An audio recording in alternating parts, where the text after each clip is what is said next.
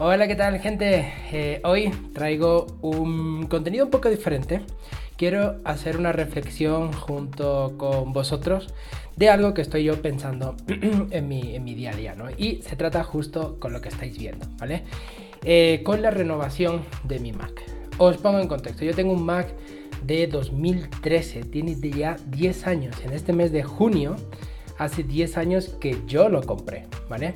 El MacBook, pues obviamente ya no es tan rápido como era antes, eh, tiene pues sus problemas. Es un MacBook Pro un i7 de 16 GB y no me acuerdo si eran 256 o 512 de disco, creo que eran 512, ¿vale? tiene ya sus achaques de la propio de la edad, ¿no? Como se dice. El cable de carga pues lo tienes que poner en una cierta eh, posición para que pase la carga, y lo de menos porque eso se podría cambiar. Eh, tiene unas. Eh, la, pantalla por algunos puntos un poco descascarillada. Es de estos más que, que se les desconchaba una capa de la pantalla. No es un problema para mí, la verdad.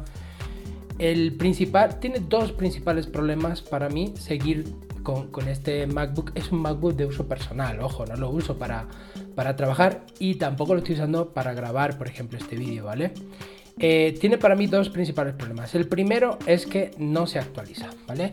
Es un MacBook que ya no recibe actualizaciones y para mí sí es, entre comillas importante porque si bien yo no suelo programar mucho para iOS, pero sí que siempre lo tengo ahí, eh, como en la mira, ¿vale? Entonces eso para mí sí que es un, un handicap. Y el otro es que cuando conecto un monitor adicional el rendimiento se viene abajo, ¿vale? Yo lo que he podido eh, comprobar es que cuando se conecta la gráfica dedicada, el MacBook pierde una cantidad de rendimiento terrible. Es uno de los, creo, de los últimos MacBook que vino con gráficas de Nvidia. Tiene una Nvidia, no me acuerdo, una GeForce 640M, creo que era o algo así. Pero yo siento que cuando se le conecta, cuando se activa esta gráfica, yo siento que, pierde un rendimiento tremendo. Esos son los dos principales problemas que tienen para mí. Porque, por ejemplo, la batería ya apenas dura nada. Eso no es un problema para mí porque yo siempre uso el portátil casi siempre como, como en su base, con todo conectado. Entonces no es ningún problema para mí. El tema es que donde yo estoy viviendo ahora mismo el cable de carga para este MacBook me cuesta 125 dólares, ¿vale? Me parece caro, me parece eh, mucho dinero echarle a esta máquina tan vieja, ¿vale? Eh, normalmente pues lo puedes conseguir a lo mejor por 70, 80 euros, algo así. Pero como digo, aquí donde estoy ahora mismo me cuesta 125 dólares. Y si me paro a pensar, digo, eh, partiendo de la base de que me parece mucho dinero ya para, comprar ese cable, eh, podría pensar en renovar. 2.500 dólares por una máquina o 2.500 euros por una MacBook Pro con chip eh, M2 Pro, con 16 GB de RAM, con todo lo que tú quieras. Es un maquinón, de hecho es la versión, entre comillas, que yo me compré en su, en su día y me ha durado 10 años, ¿vale? Esta máquina. Pero a día de hoy no es una opción para mí gastar tanto dinero para mi máquina personal, ¿vale? Eh, yo tengo la máquina del trabajo, que es un MacBook Pro también, eh, de los últimos que salió con Intel, creo que es del 2019, es un maquinón, es un i9, 16 GB de RAM, un tera de disco, en fin. Lo único que le noto es cuando estoy editando vídeo, que los edito aquí en esta máquina, porque nos permiten utilizar esta máquina para, para uso personal. Eh, tiene este problema del thermal throttling y baja, yo siento que baja el rendimiento, ¿vale? Pero no es una cosa exagerada.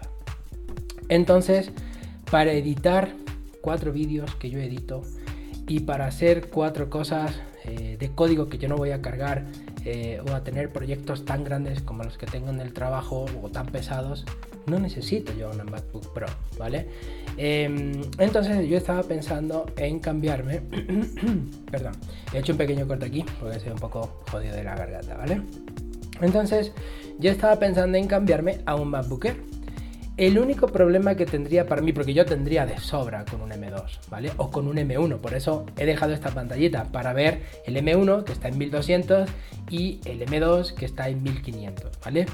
Eh, con ambos dos yo tendría suficiente, lo que me inclinaría por uno o por otro serían tema de puertos y diseño tal vez, porque lo demás, y tal vez cámara, ojo, tal vez cámara porque la del M2, si no recuerdo mal, ya era 1080 y yo por ejemplo este vídeo lo estoy grabando con la cámara del portátil, ¿vale? Yo no tengo cámara, digamos, para, para grabar eh, los vídeos del canal. Entonces, eh, lo único que me echa para atrás es el tamaño base o la capacidad base del disco duro, que son 256. Por ejemplo, eh, yo edito vídeos que en ocasiones son vídeos de 100 GB. Yo tengo un canal de, gaming también y a veces hago sesiones de una hora. Y estos vídeos me ocupan a lo mejor entre 90 95 GB, ¿vale? Pongámosle para redondear 100 GB. El problema que tiene iMovie es que coge este vídeo y si yo no estoy hace una copia en su biblioteca, ya serían 200 gigas. Por lo tanto, yo tendría apenas 50 gigas para todo lo demás. Sé o creo que se puede cambiar la biblioteca de iMovie del disco base del portátil a un disco externo. Entonces, en ese caso ya no tendría ese problema, lo único que siempre tendría que andar cargando eh, discos externos, que yo los tengo porque cuando termino de editar todo, yo lo mando todo a un disco externo o incluso a la nube. Yo utilizo un programa que se llama eh, Cloud Monter, donde eh, lo tengo todo por estos protocolos, que ahora mismo no me acuerdo cómo se llaman, pero que tú no tienes una copia en el disco, sino que está todo en la nube. Cuando necesita algo, el programa se lo descarga y tal, ¿vale? Entonces no me ocupa como tal espacio en mi máquina. Entonces, esa es la reflexión que me estoy haciendo ahora de cara a hacer un mejor uso de mi dinero. O sea, porque yo por mí, eh, yo me compraría el MacBook Pro, pero no el base, sino el que cuesta 3.000 y pico o 4.000 dólares o euros, ¿vale? Pero, obviamente, el dinero cuesta mucho trabajo ganarlo y quiero hacer la mejor de mis inversiones o el mejor uso de mi dinero, porque si yo me comprase el MacBook Pro, 2500 pavos, pues me quedaría que ya no podría invertir en nada más.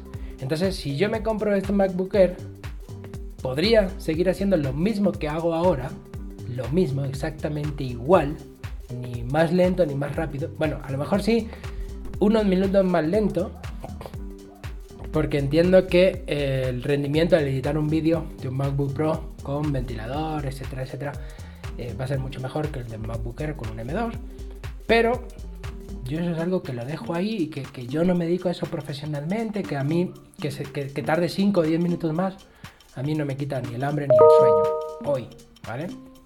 Entonces, si yo opto por esta máquina, tendría mil dólares más que podría renovar el teléfono. Yo tengo un iPhone 10, ¿vale? y que ya tiene, ya se le nota que va, eh, creo que tiene 5 años ya. Yo no soy de, ir renovando por si acaso eh, los dispositivos todos los años, cada dos años yo los apuro lo máximo que puedo. Cuando yo desecho un dispositivo, por ejemplo como este MacBook Pro, la venta no es una opción, Ni siquiera me dan nada por, por mandarlo a reciclarlo.